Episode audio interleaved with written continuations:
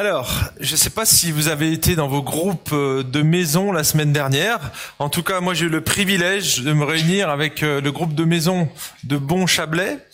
Et on a repris le message que Paul a, prêché dans la synagogue d'Antioche de Pisidie. Et je ne sais pas si vous vous souvenez de cette prédication. Alors, la semaine dernière, il y a eu Gilles Despin, mais c'était juste la semaine d'avant. Et donc, Paul a adapté son message à la synagogue, donc à un public juif ou judaïsant. Il y avait des craignants Dieu. Donc, c'est des gens qui euh, qui étaient euh, qui connaissaient le message de la Torah, donc de l'Ancien Testament. Et donc, pour capter euh, l'attention de l'auditoire, Paul il a eu l'idée de faire un résumé de l'histoire de la rédemption. Est-ce que vous vous souvenez des quatre points que j'avais mentionnés, dont deux qui ne mentionnent pas, justement? C'est quoi ces quatre points? Création, chute, rédemption Non. Consommation. Il y a quatre C qui existent. Création, chute, croix, couronne. Vous pouvez les retenir de cette manière si c'est plus facile à retenir pour vous, mais c'est le grand plan du salut, la création. Et donc, ce sont des, points qui étaient clairs chez les Juifs. Il n'a pas rappelé, Paul, que euh, Dieu était éternel, qu'il était le créateur de l'univers, le créateur des humains. Il n'a pas, il n'a pas rappelé que l'homme avait été créé à l'image de Dieu, parce que c'était évident. C'était évident que l'homme aurait des, des comptes à rendre. Il n'a absolument pas fait mention de la chute du fait que l'homme a choisi son indépendance. Devant Dieu, il a choisi de, choisir lui-même, de définir lui-même les règles, et donc il s'est séparé de Dieu. À ce moment-là, l'homme s'est séparé de Dieu. Et donc le péché est venu et a provoqué toutes sortes de choses. Donc on a parlé des chardons, ça c'est ce que tout juif croyait que les mauvaises herbes qui poussaient dans leur jardin, c'était un des fruits de la chute. Mais la souffrance auquel on a affaire, la pénibilité, je pense que tous les dimanches, c'est cool, vous travaillez pas, pas moi. c'est dur tout au long de la semaine, n'est-ce pas? C'est difficile de se lever. Le travail, c'est une bénédiction, les amis. Mais il deviendra pénible à cause de la chute. On va devoir suer, alors qu'avant, il devait pouvoir attraper les fruits, ça poussait tout seul. Là, il va y avoir la pénibilité. Et mesdames, on a vu le petit Timéo, on est super content, mais je sais qu'elle n'était pas super contente euh, pendant l'accouchement. Et quelques heures avant, ça a été très, très difficile. Et donc ça, ça fait partie du fruit de la chute. La souffrance physique, la maladie, les virus, les cancers. Et puis ultimement, ce que tous les êtres humains redoutent le plus, c'est quoi? C'est le dernier ennemi, c'est la mort.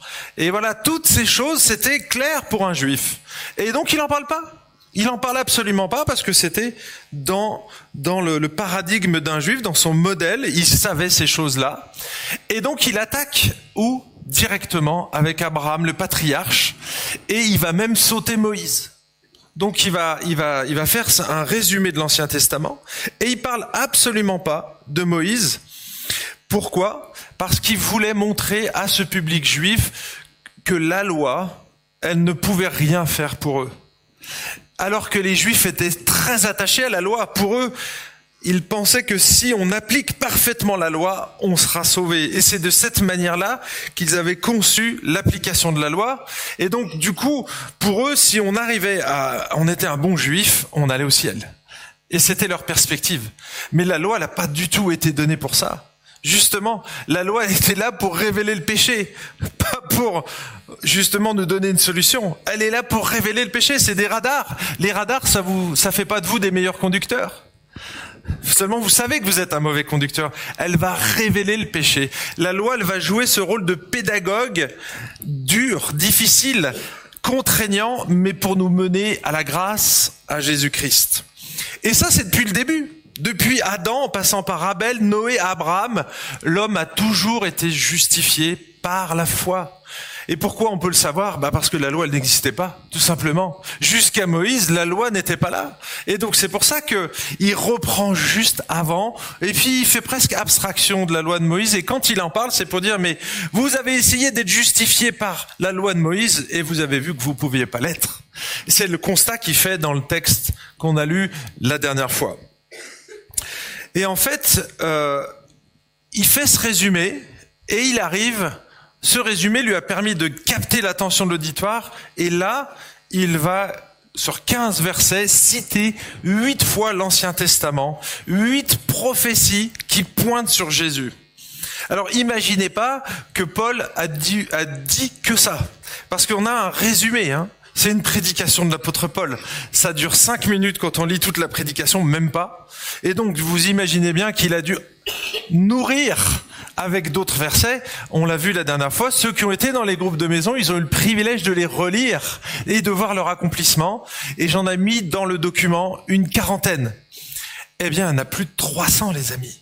Donc c'est déjà prodigieux de citer et de voir huit prophéties se réaliser, mais quand on sait qu'il y en a 300, eh bien ça doit changer quelque chose. Et c'est ce que Paul fait à la fin de son discours, et c'est dans le verset 41, où il va les confronter.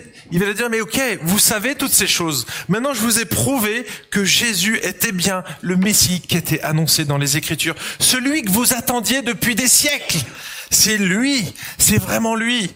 Il est venu et il a accompli ses prophéties. Qu'est-ce que vous allez faire de ça?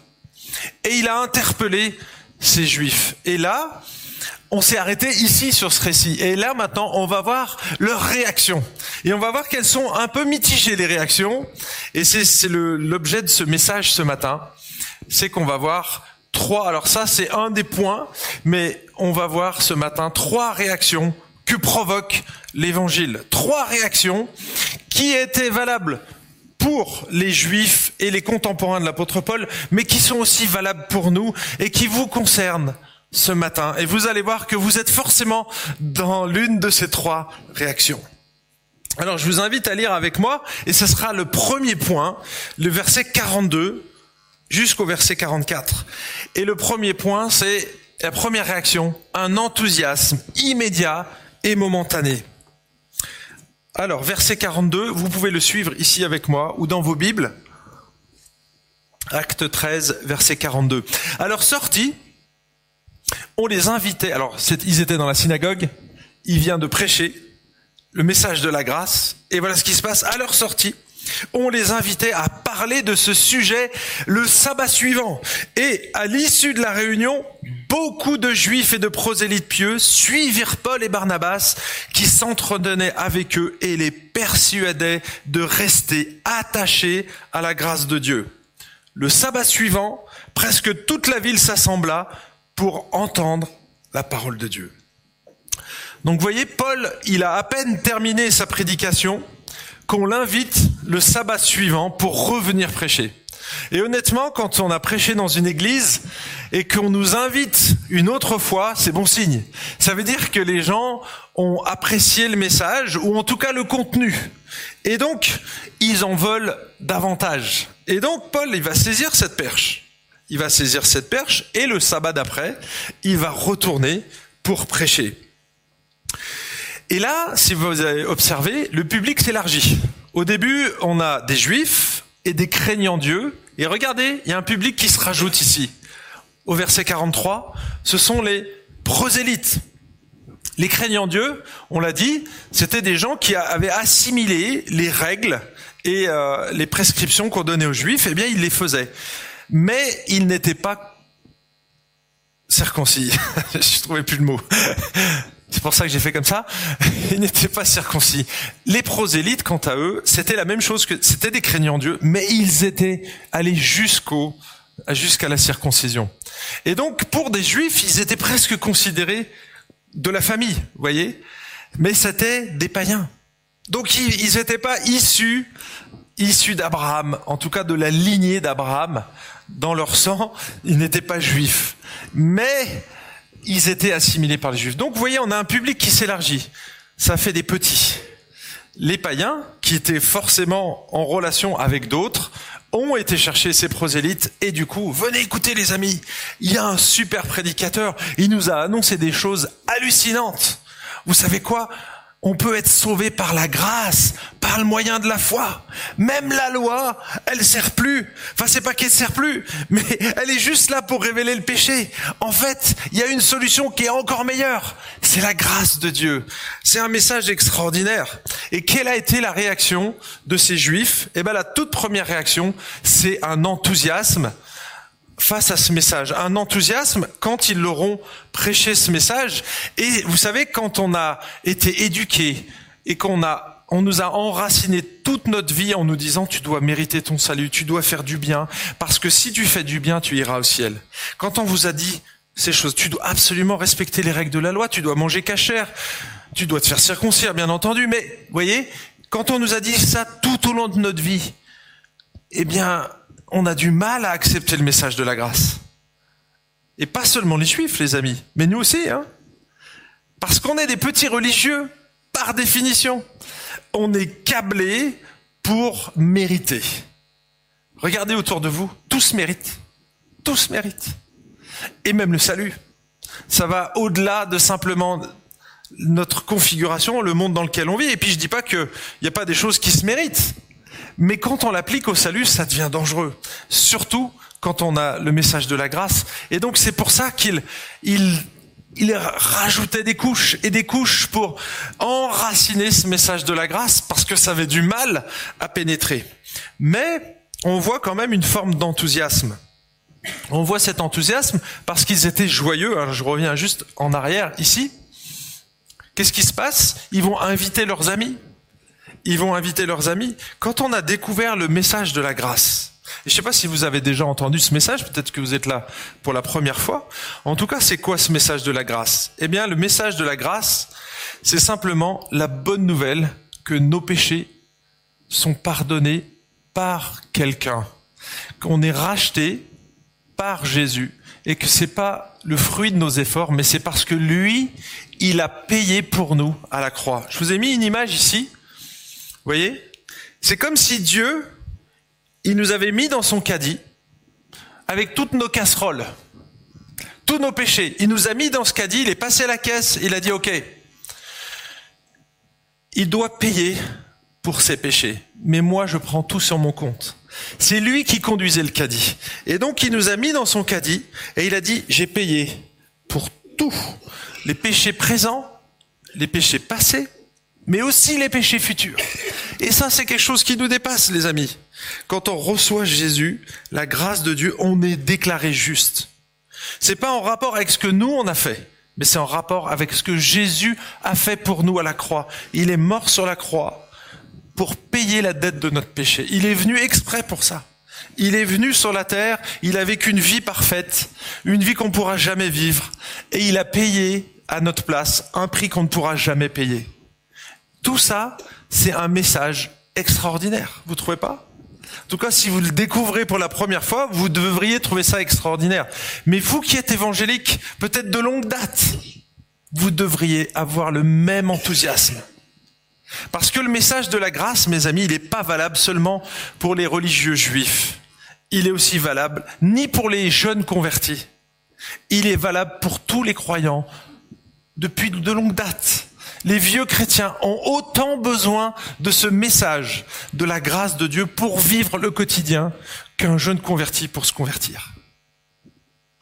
On a tous besoin de ce message de la grâce. Et c'est ça la bonne nouvelle, c'est que cette bonne nouvelle, elle est permanente.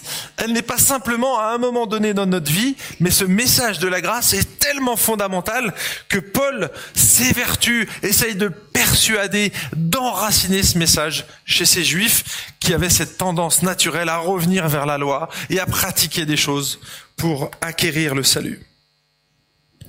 Et vous savez, tous n'avaient pas saisi ce message de la grâce.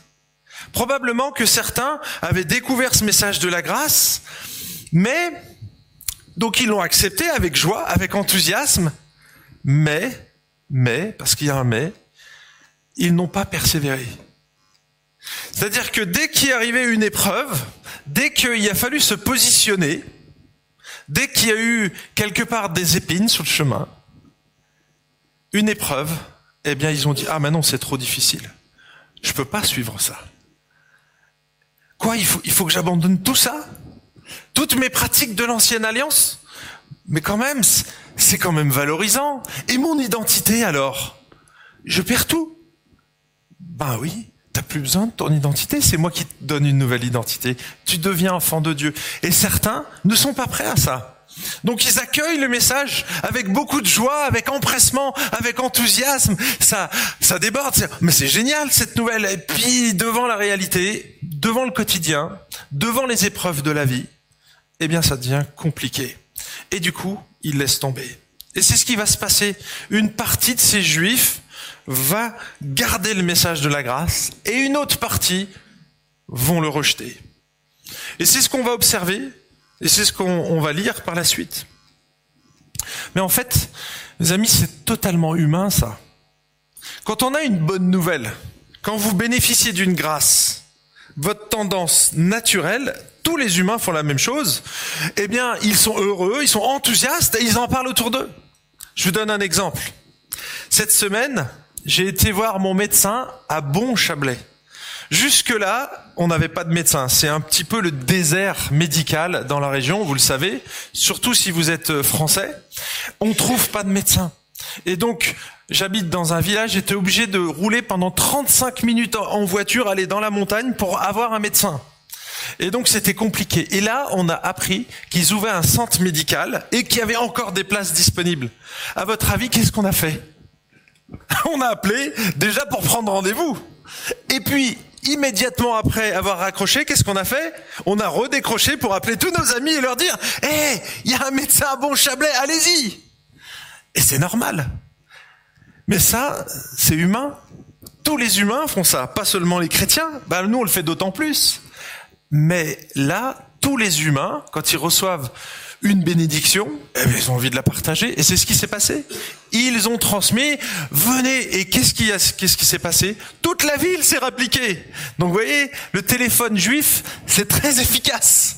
Ils ont parlé autour d'eux et ils ont rameuté quasiment toute la ville. Luc dit presque toute la ville était présente quand Paul a prêché. Vous imaginez, on passe d'une petite synagogue à toute la ville. Alors là, on va louer le stade de la Servette. Ok, on passe du culte là le dimanche matin, on est une petite centaine. Ah ok, bah dimanche prochain, les amis, je vais prêcher, mais de l'autre côté là-bas. Voyez, dans le stade, et je me mettrai en bas pour que tout le monde puisse entendre. Et c'est ce qui se passe ici. Donc, on voit un enthousiasme qui est là, mais on va voir que cet enthousiasme, il va pas forcément être durable. Il, il sera momentané. Deuxième réaction qu'on voit dans ce texte. Une jalousie charnelle et ténébreuse. Et euh, j'ai découpé à deux endroits différents parce qu'en fait, on, il répète la même chose. Vous allez voir, versets 40, 5 et 50 et 51. Les Juifs voyant les foules, furent remplis de jalousie, et ils contredisaient avec des blasphèmes ce que disait Paul. Mais les Juifs excitèrent contre les femmes distinguées qui étaient prosélytes et les notables de la ville. Ils soulevèrent une persécution contre Paul et Barnabas et les chassèrent de leur territoire. Ceux-ci secouèrent contre eux la poussière de leurs pieds et allèrent à Iconium. Mes amis, on peut être animé d'une saine jalousie. Vous savez pourquoi je dis ça? Parce que Dieu est jaloux. Mais la jalousie de Dieu, elle est parfaite. Elle est saine et elle est juste. Elle est juste générée par un sentiment d'exclusivité. C'est un sentiment d'amour exclusif. Dieu nous aime, vous là, les enfants de Dieu, si vous êtes nés de nouveau, Dieu vous aime de manière jalouse. C'est-à-dire qu'il ne veut pas de rival. Il faisait ça dans l'Ancien Testament. Vous savez comment on appelait un juif infidèle à Dieu? Adultère. Adultère. Il prend l'image du mariage pour représenter la relation qu'il veut avec nous. Un homme, une femme, une vie, les amis. Ça, c'est le désir de Dieu. Il veut une relation exclusive avec nous. Et donc, il est jaloux de ça. Dès qu'on commence à copiner avec d'autres dieux, dès qu'on a des idoles dans notre vie, les amis, Dieu est jaloux. Et il vient nous chercher. Ça, c'est la saine jalousie. Mais, mais, on est des humains. Et cette jalousie, on la tord, en fait. On peut la tordre et avoir une jalousie malsaine, égoïste. centré sur nous. Et là, on le voit en fait. Vous avez vu ce qu'il dit Juste au verset 45, on a le motif principal ici. C'est quoi qui fait qu'ils sont jaloux? Ils voient la foule. La bénédiction des autres entraîne de la jalousie. On a eu un excellent message de Mathieu Trottin il n'y a pas longtemps. Hein, sur les gens qui travaillaient longtemps. Et quel était le sentiment de celui qui a bossé toute la journée et qui reçoit le même salaire que celui qui a travaillé cinq minutes dans le champ et qui a absolument rien fait? C'est un sentiment de jalousie, parce qu'on va se comparer aux autres. Et eux, ils arrivaient à peine à remplir leur synagogue que Paul y passe, il prêche deux fois, et il y a un stade qui est plein. Et donc là, vous voyez, ils avaient, ça leur est monté là, vous voyez, c'était ouf, sentiment de jalousie, donc très charnel en fait. On se compare et surtout on voit le succès des autres et on le jalouse. Et qu'est-ce qu'on fait dans ces cas-là? Eh bien, on va commencer à médire. C'est ce qui se passait. Ils vont commencer à médire. Ils vont même blasphémer. Ils vont leur rentrer dans le chou. C'est ce qui se passe ici. Ils vont exciter les Juifs contre Paul et Barnabas en disant Eh mais vous savez ce qu'ils font? Ils enlèvent complètement l'Ancien Testament. Ils, ils parlent même plus de Moïse. Mais vous imaginez ça? Mais c'est terrible. On est des Juifs quand même. Mais Paul n'a jamais enlevé la loi. Pour lui, elle est sainte, bonne et parfaite. Il le dit dans Romains 7, 12. C'est pas une question que la loi est mauvaise et qu'on enlève la loi. Non, non, non. C'est que la loi, elle te sert plus pour être sauvé, mon ami. Là, tu perds toutes tes bases. Et donc, bien évidemment que ça plaisait pas ce message-là. Et donc, ils vont se rebeller, mais d'une manière assez violente. Et vous avez au début, au verset 45, ils commencent juste à parler. Ils contredisent et ils blasphèment. Mais ça va monter en mayonnaise et la mayonnaise va tourner au point que ça va passer à la persécution physique et ils vont les foutre dehors, pardon, ils vont les mettre en dehors de la ville. Ils vont les virer dehors. Persécution qui commence. Vous voyez, ça commence super, enthousiaste, sauf qu'à un moment donné, ça bascule dans l'autre sens. Et donc, on voit que là, ça tourne au vinaigre et donc finalement, Paul et Barnabas vont devoir quitter la ville. Alors il y, a, il y a une autre hypothèse qu'un commentateur a soulevée, j'ai trouvé ça intéressant, je vous la livre. Il pense que la jalousie a pu être provoquée par le patriotisme juif. J'explique. En fait, il fait le parallèle avec Jonas. Je ne sais pas si vous vous souvenez de Jonas. Dieu envoie le prophète Jonas vers des païens à Ninive. J'ai mis ici une carte voyez, il était en Israël. Là, je ne sais pas si vous voyez la carte. Il était en Israël et donc Jonas, Dieu lui dit, tu vas aller à Ninive. Donc de votre côté, parce que là je vais me planter sinon. Tu vas à l'est. Ok. Donc Jonas, il doit aller à l'est. Qu'est-ce que fait Jonas? Il prend le bateau pour aller à Tarsis. Et Tarsis, c'est pouf, Espagne. Diamétralement opposé. Vous avez remarqué? Il lui demande de partir à l'est, il part à l'ouest. Pourquoi, à votre avis? Bah Parce qu'il n'était pas prêt à ce que les autres reçoivent la bénédiction du salut. Quoi? Tu veux que je prêche un message de repentance à cette ville pour qu'elle se tourne vers toi? Mais jamais de la vie Ça va pas, non? C'est pour les juifs la bénédiction, vous voyez? Et c'est intéressant parce que c'est la suite qui nous fait aller dans cette direction. Oui, il était patriotique et les juifs étaient des nationalistes et on peut dire racistes. C'est une forme de racisme. Ils ne supportaient pas qu'un païen puisse entrer dans le royaume de Dieu. Vous savez ce que faisaient les juifs quand ils traversaient la Samarie ou un territoire païen en dehors de la Palestine? Quand ils, franchissaient la douane, ils arrivaient là, euh, à une des douanes de chez nous, ils regardaient leurs chaussures, ils disaient, Ouh là là Ils balayaient les chaussures, ils les lavaient. C'est une expression qui est utilisée ici dans ce texte, ils ont secoué la terre de leurs pieds. C'est-à-dire que ils sont pas dignes, ces gens. Vous voyez Je m'en je m'en lave quelque part. J'en veux pas. Je veux pas souiller la terre sainte. Et c'est ce que vont faire, au final, l'apôtre Paul et Barnabas, comme les Juifs ne veulent pas de ce message de la grâce, eh bien, ils vont secouer aussi la terre de leurs pieds. Vous n'êtes pas dignes. C'est ce message-là qu'ils envoyaient. Et donc, les Juifs, c'était ça en fait. Ils ne voulaient pas de païens. Ils ne voulaient pas que les païens entrent dans le royaume de Dieu. Et ils étaient jaloux. Ils étaient jaloux. Et on voit le verset 46, je ne sais pas si je l'ai mis ici, voilà. Paul et Barnabas leur dirent ouvertement, c'est à vous, mes amis, aux Juifs, c'est à vous d'abord que la parole de Dieu devait être annoncée. Vous vous souvenez de tous ces textes?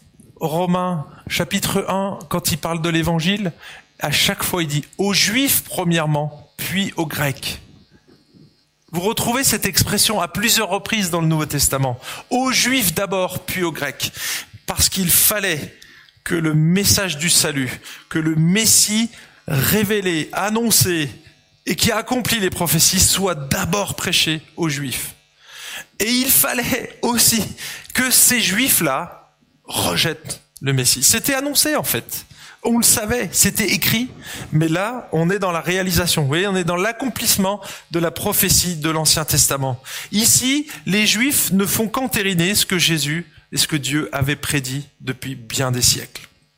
Ils vont rejeter le Messie et il va citer même l'Ancien Testament, Ésaïe 49, devant le rejet d'Israël. Regardez, alors je, je, reprends verset 46, c'est à vous, à vous d'abord que la parole de Dieu devait être annoncée, mais puisque vous la repoussez et que vous ne vous jugez pas digne de la vie éternelle, voici, nous nous tournons vers les païens car ainsi nous l'a prescrit le Seigneur, je t'ai établi pour être la lumière des nations, pour porter le salut jusqu'aux extrémités de la terre. Et voyez ici, ici, le texte d'Ésaïe 49, verset 6, vous pouvez reprendre ce texte.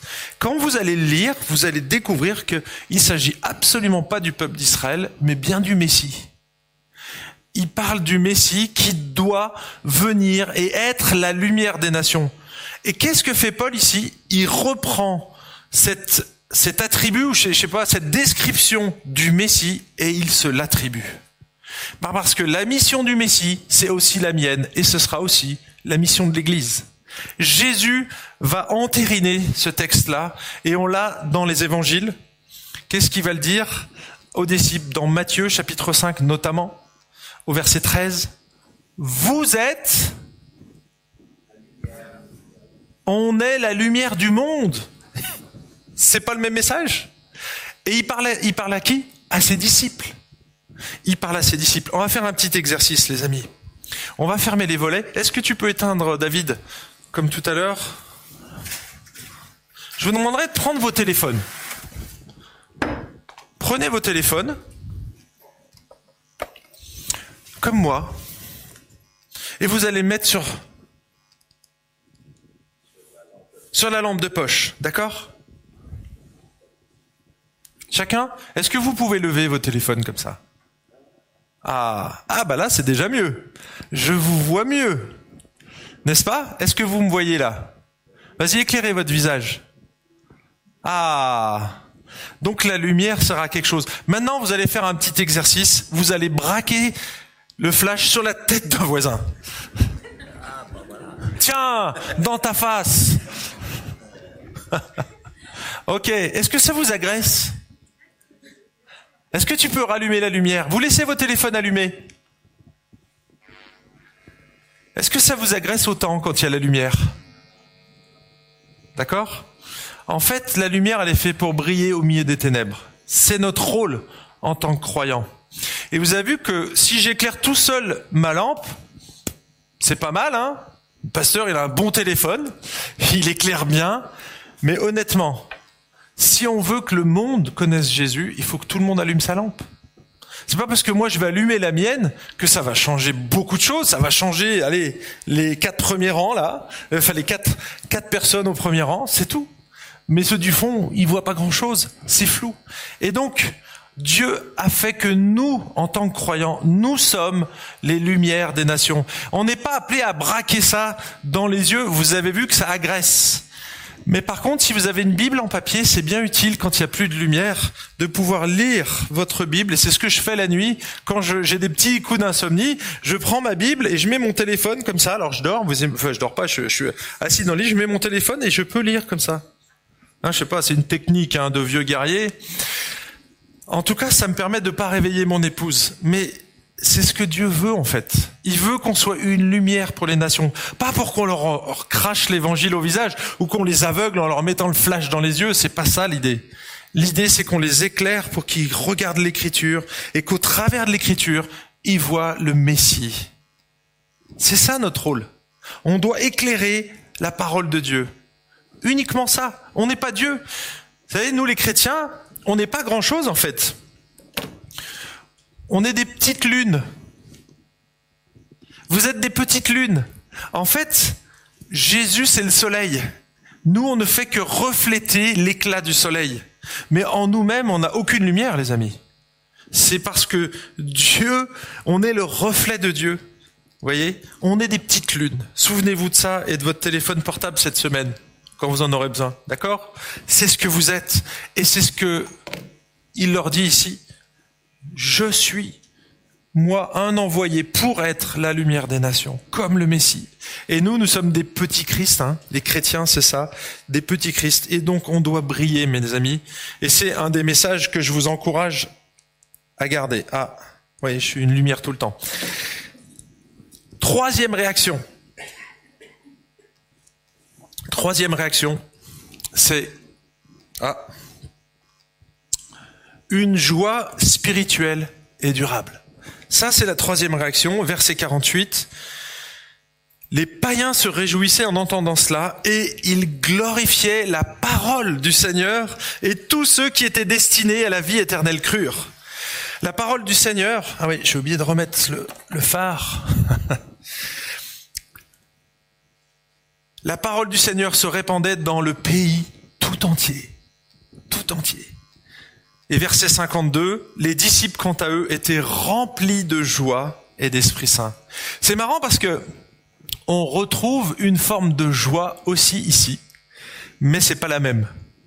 Elle est accompagnée. Cette joie, ils sont, les disciples en sont remplis, mais pas seulement de la joie, ils sont remplis d'autre chose. De ce qui procure la joie. Le Saint-Esprit. Et c'est ce qui fait toute la différence. C'est que là, il y a une réelle conversion.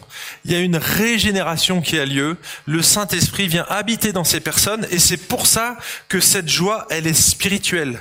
C'est pas une joie humaine, charnelle, je l'ai appelée charnelle. Cette joie, on reçoit une bénédiction ou on entend parler d'une bénédiction et on a envie de la communiquer. Et c'est ce qui s'est passé pour la plupart des juifs. Là-dedans, il y en a qui sont vraiment convertis. Pour eux, cette joie, elle est devenue profonde, elle est devenue durable parce qu'ils ont accueilli Jésus, parce qu'ils ont été régénérés de l'intérieur, parce qu'ils étaient élus. Ouf Question difficile. Vous avez remarqué ici, au verset 48 Regardez. Les païens se réjouissaient en entendant cela et ils glorifiaient la parole du Seigneur et tous ceux qui étaient destinés à la vie éternelle crurent. Et là, vous dites, waouh Mais ça veut dire que ceux qui n'étaient pas élus, ils peuvent pas avoir la vie éternelle? Est-ce que ça veut dire ça? C'est compliqué cette question. Hein Est-ce que ça veut dire que si on ne fait pas partie des élus, on ne peut pas avoir la vie éternelle? Le sens du texte, ça me semble assez évident. Ben oui, ici, c'est les élus qui crurent. En fait, on touche ici un point essentiel. Est-ce que vous êtes encore avec moi? Parce que à ce stade de la prédication, là, ça fait un petit moment, je sens que l'attention chute un peu. Alors il va falloir vous concentrer, parce que je vais envoyer du pâté là, du steak. D'accord? Tous ceux qui étaient destinés à la vie éternelle crurent. Ici, on touche à la question de la souveraineté de Dieu dans le salut, et à la responsabilité de l'homme. Est-ce que ça veut dire que l'homme n'est pas responsable? Si je suis pas élu, alors du coup on n'annonce plus l'évangile, les amis. C'est absolument pas de ça dont il parle ici. Il dit que ceux qui sont sauvés sont élus. Et Gilles a trouvé cette, j'ai trouvé cette image intéressante. La semaine dernière, il disait, ben en fait, nous, on sait pas de notre côté qui sont élus. C'est pas écrit sur votre front. Hein. Par contre, si vous croyez, ben vous savez que vous êtes élus. À partir du moment où on fait le choix de croire, on rentre dans le royaume, on se retourne et on voit élu avant la fondation du monde. Mais de l'autre côté, de ma perspective à moi, je vois absolument pas. Qu'est-ce qu'on me présente Le message de l'évangile. Crois au Seigneur Jésus et tu seras sauvé. Dieu a tant aimé le monde qu'il a donné sa vie, qu'il a donné son Fils unique, afin que quiconque croit en lui ne périsse pas, mais qu'il ait la vie éternelle. Il nous invite à croire. Je peux vous citer 50 textes qui vont dans cette direction. Depuis le début, on le lit dans le livre des actes. Mais depuis le début, on a ce, cette apparente contradiction. C'est-à-dire que d'un côté, on voit la souveraineté de Dieu sur le salut, et si Dieu ne pouvait pas choisir les gens qui rentrent dans son royaume, alors il serait pas Dieu et il serait pas souverain. Ça, c'est la pure réalité. Ça veut dire qu'il y a des gens qui pourraient rentrer dans le royaume de Dieu que Dieu n'a pas choisi. Ah bon? Quand euh, vous invitez des gens chez vous, euh, je pense que ils restent à la porte, ceux qui sont pas les bienvenus. Les voleurs, vous les laissez rentrer? Tiens, j'ai une batte de baseball, je viens tout casser chez toi. Puis tu sais, je t'aime pas. Hein Nous irons tous au paradis. Vous vous rappelez de cette phrase? Mais ça, c'est à proscrire, mes amis. Vous ne le voudriez pas pour vous. Bah Dieu non plus. Hein. Dans le royaume de Dieu, il n'y aura que des gens qui ont choisi d'aimer Jésus que des gens qui auront choisi d'aimer Jésus. Allez, je vais vous donner des arguments dans les deux sens. Et on fera une petite conclusion après, d'accord? La Bible, elle enseigne clairement la responsabilité de l'homme par rapport au salut. Clairement. L'homme, il hérite du péché, mais il est aussi coupable de péché. Vous voyez, on est hérité d'Adam, on a hérité du péché d'Adam, mais on est en même temps on est coupable. On est coupable. Et notre vie ne fait que le prouver. Ensuite, on est responsable de notre endurcissement. On est responsable de notre incrédulité. Vous avez vu là, il y a des versets, des références à chaque fois. L'homme est inexcusable de ne pas reconnaître l'évidence de son créateur devant la perfection de la création. Lorsqu'on voit nos montagnes, mes amis, lorsque vous regardez le Mont Blanc depuis Genève, bon là il y a le Salève, mais si on se décale un peu, on peut le voir le Mont Blanc. Mais mes amis, ou le Jura, de l'autre côté, c'est waouh on est inexcusable pour dire que ça c'est le fruit du hasard, par exemple. Et pas que. Regardez-vous, regardez votre être, cette perfection. J'ai fait une analyse de sang cette semaine et j'ai discuté avec l'infirmier et je lui dis on peut analyser combien de paramètres dans le sang? Vous voyez juste ce petit liquide rouge. Oh, c'est que du sang. On peut analyser 150 et encore on n'est pas au bout hein. 150 choses dans notre sang. 150 choses dans notre sang, les amis.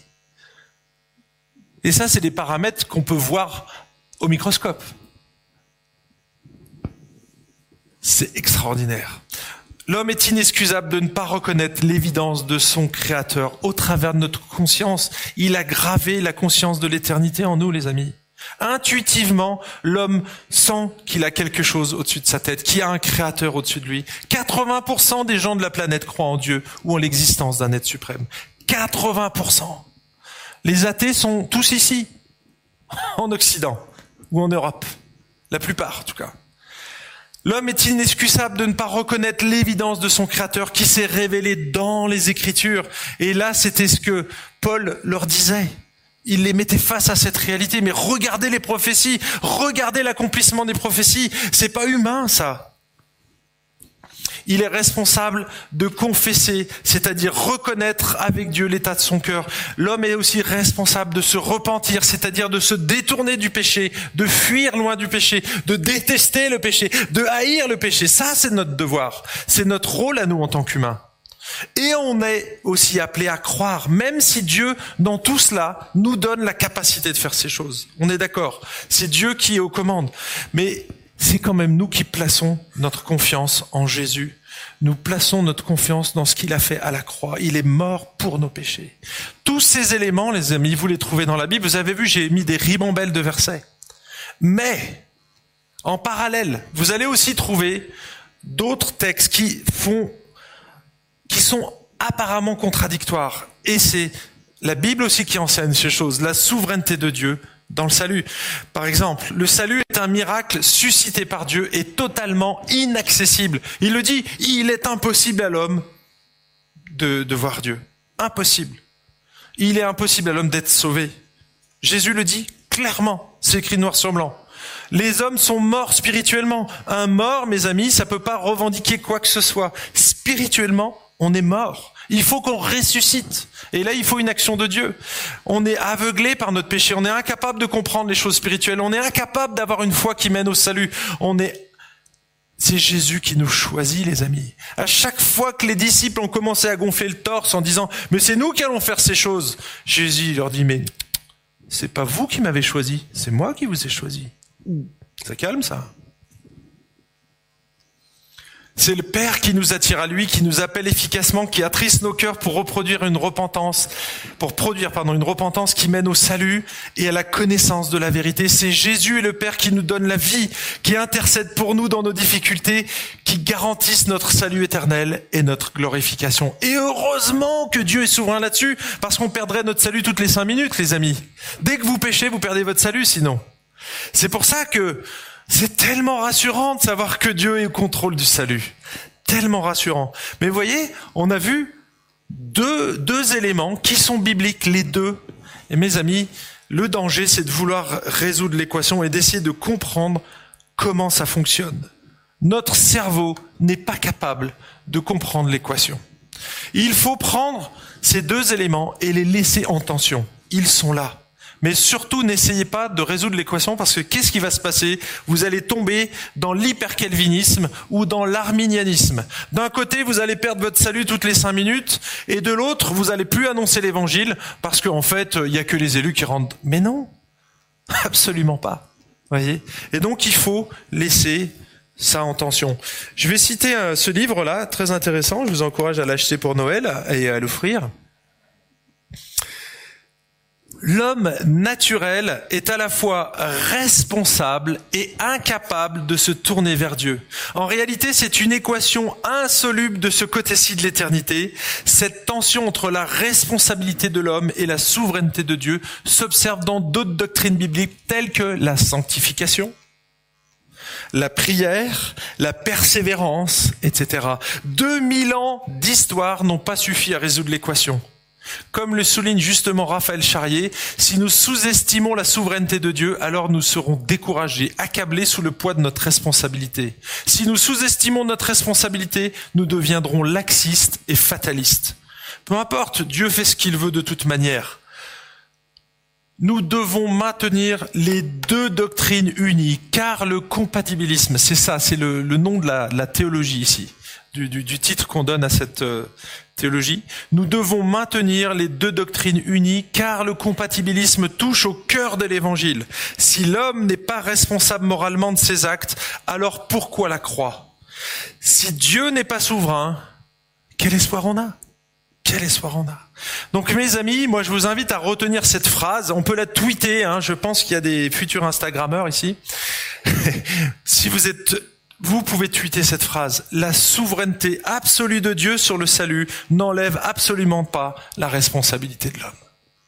Et voyez, c'est une phrase qui, pour moi, elle synthétise vraiment l'ensemble ici.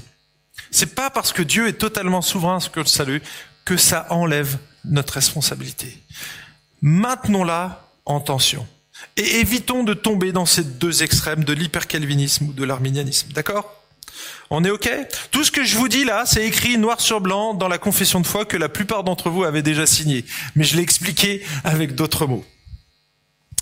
Allez, je conclue ici parce que là, j'ai fait fumer vos neurones et vos petits cerveaux sont en train d'agoniser.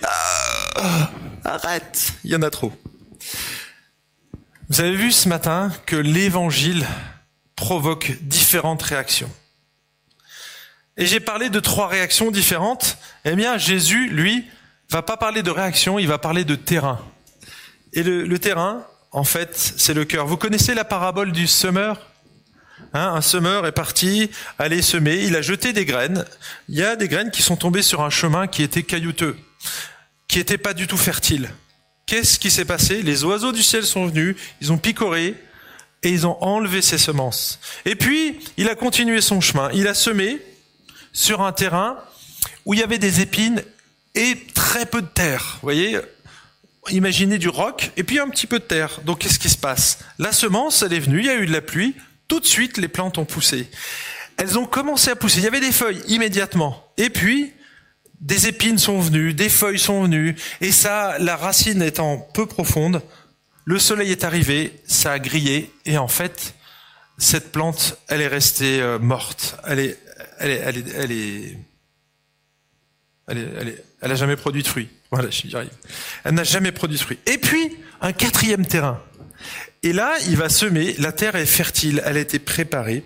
Et donc, c'est la seule terre qui va produire du fruit. Vous vous souvenez, Matthieu chapitre 13, vous, je vous ai fait une petite synthèse de de cette parabole. Et en fait, il se passe exactement la même chose dans notre texte, les amis. La graine, elle est tombée chez ces juifs. Et qu'est-ce qui s'est passé chez certains d'entre eux? Enthousiasme immédiat. Immédiat. Et donc, ils ont entendu ce message de la grâce et ils ont voulu le communiquer autour d'eux. Waouh, c'est génial, il faut absolument que vous veniez écouter l'apôtre Paul, il a un message fantastique. Oui. Sauf que cette semaine, mon ami, tu vas devoir prendre position, tu vas devoir affirmer que tu es chrétien. Et donc, euh, il va falloir que tu dises à tes amis que Jésus est le seul sauveur. Ouais, tes amis bouddhistes, tes, amis musulmans. Ça va être compliqué. Est-ce que tu es prêt à ça? Ah bah non. Non, non, je préfère rien dire, franchement. Oui, c'est ce qui s'est passé en fait. Ces juifs, ils ont accueilli le message et ils étaient super contents, enthousiastes. Mais dès qu'il y a eu une épreuve, dès qu'ils ont eu une tuile qui leur est tombée sur la tête, dès qu'ils ont eu un problème de santé, ils ont perdu leur travail, ils ont remis en cause l'existence de Dieu et du salut et de Jésus et bien sûr du message de la grâce. Et ils sont retombés dans leurs œuvres. Ah, non, mais en fait, c'est quand même carrément plus rassurant de faire des œuvres. Au moins, je sais ce que je fais. Je maîtrise. Vous voyez? Et ça, c'est peut-être votre cas. Je sais pas. Si vous étiez ou si vous avez accueilli le message de la grâce à un moment donné dans votre vie, vous avez trouvé ça absolument génial, et puis dès qu'il est arrivé une tuile qui vous est tombée dessus, dès qu'il est arrivé une épreuve, vous avez tout lâché. Mes amis, ce matin, je suis en train de mettre de l'engrais. Je suis en train de mettre de l'engrais pour que votre plante, et je suis en train de cabosser votre, la caillasse qui a sous la petite couche qu'on voit. Hein, euh, ça paraît rassurant, on voit de la terre. Non, mais dessous, c'est dur. Dieu, il veut casser ce caillou pour que la, semence, elle aille s'enraciner plus loin. Si la moindre petite faille, la, graine peut aller là-dedans et peut pénétrer plus loin. Je sais pas où vous en êtes dans votre foi. Peut-être que vous êtes sur ce terrain-là. En tout cas, les amis, Dieu nous invite à ce que cette semence, elle s'enracine. Et que vous soyez comme ces juifs qui, à la fin, ont répandu la parole de Dieu. Vous avez vu que ça s'est répandu partout. Partout. Dans toute la région. Dans tout le pays, il dit. Donc ça veut dire que ces gens qui ont connu la bonne nouvelle ne se sont pas arrêtés simplement à entendre le message. Ils ont branché leur petite lumière et ils sont allés éclairer leurs amis. Ils leur ont pas braqué le message dans les yeux, mais ils leur ont braqué la parole de Dieu. Et vous avez remarqué, encore une fois, c'est la parole de Dieu qui se répandait. La parole de Dieu qui se répandait. C'est pas forcément nous. Bien sûr que nous, on est une semence en tant, en tant que disciples. Nous sommes des semences, mais on sème aussi la parole de Dieu. On est une double semence quelque part. Et donc on doit absolument jouer notre rôle dans la société. Donc si c'est votre cas, par, par contre, si cette, cette graine, elle est tombée profondément et que vous avez accueilli la grâce et que vous avez toujours cette considération de la grâce qui est un message extraordinaire, toujours d'actualité, j'espère que c'est le cas. C'est mon deuxième point en fait. Est-ce qu'elle est toujours aussi fraîche dans ta vie, cette grâce? Est-ce que quand tu te lèves le matin, tu te dis, waouh, mais quel privilège j'ai de pouvoir aller travailler Parce qu'aujourd'hui, je vais pouvoir éclairer. Je vais pouvoir éclairer. Tu as une mission pour moi. Tu pars pas au travail, ou même si tu es à la retraite, je pense à Irène, elle est en face de moi. Dieu nous a donné une mission, les amis. On est toujours en mission. Ça, c'est notre identité. Nous sommes la lumière, nous sommes le sel, nous sommes le parfum. Ça, c'est ce que vous êtes jusqu'à votre mort. Donc, vous arrêtez pas d'être une lumière. Hein. Vous sortez de l'église, gardez vos lumières allumées. C'est une image, hein Après, vous allez me dire, ouais, j'ai bousillé ma batterie à cause de Franck. Vous êtes des lumières, donc éclairez mes amis cette semaine. Et surtout, j'espère qu'elle reste allumée cette lumière. Qu'elle reste allumée tout le temps. Que vous dites pas ah non là j'éteins parce que franchement euh, j'ai pas envie qu'ils sachent quoi. Quand je roule à 160 sur l'autoroute, euh, j'enlève mon poisson quoi. Je sais pas si ça vous arrive hein, mais ouais enlevez le poisson. Je pense c'est mieux. Les amis, si vous avez des questions, il y a un livre qui vient de sortir. Excellent nouvel ouvrage, Apparente contradiction. Si vous voulez aller plus loin dans cette compréhension de l'élection, du salut, de la responsabilité de l'homme, il y a au moins trois auteurs qui ont abordé cette thématique dans ce livre-là. Moi, j'en ai écrit un autre justement sur le, le fait que les, il fallait annoncer l'évangile à tout le monde et pas seulement aux juifs. Donc, je vous encourage, j'en ai amené cinq exemplaires, si vous voulez, je les vends. C'est un super cadeau à faire pour Noël.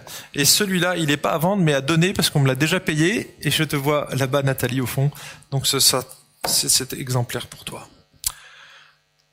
On a un rôle à jouer, les amis. C'est Noël. Donc, je compte sur vous pour que vous ameniez un maximum de gens avec votre petit téléphone. C'est une image encore une fois, mais on a fait en sorte qu'on a créé un spectacle. Et puis aussi, on a créé un brunch. On a mis en place ces choses pour qu'on puisse amener nos, amis afin de leur éclairer un petit bout de leur vie et d'éclairer la parole de Dieu. On va prêcher l'évangile. Ce sera d'une manière adaptée. Ça sera pas aussi long qu'aujourd'hui. Mais mes amis, c'est le but. Nous sommes là pour éclairer toutes les nations. On est là pour annoncer l'évangile. On est là pour être ces lumières. Donc jouons notre rôle. Jouons notre rôle.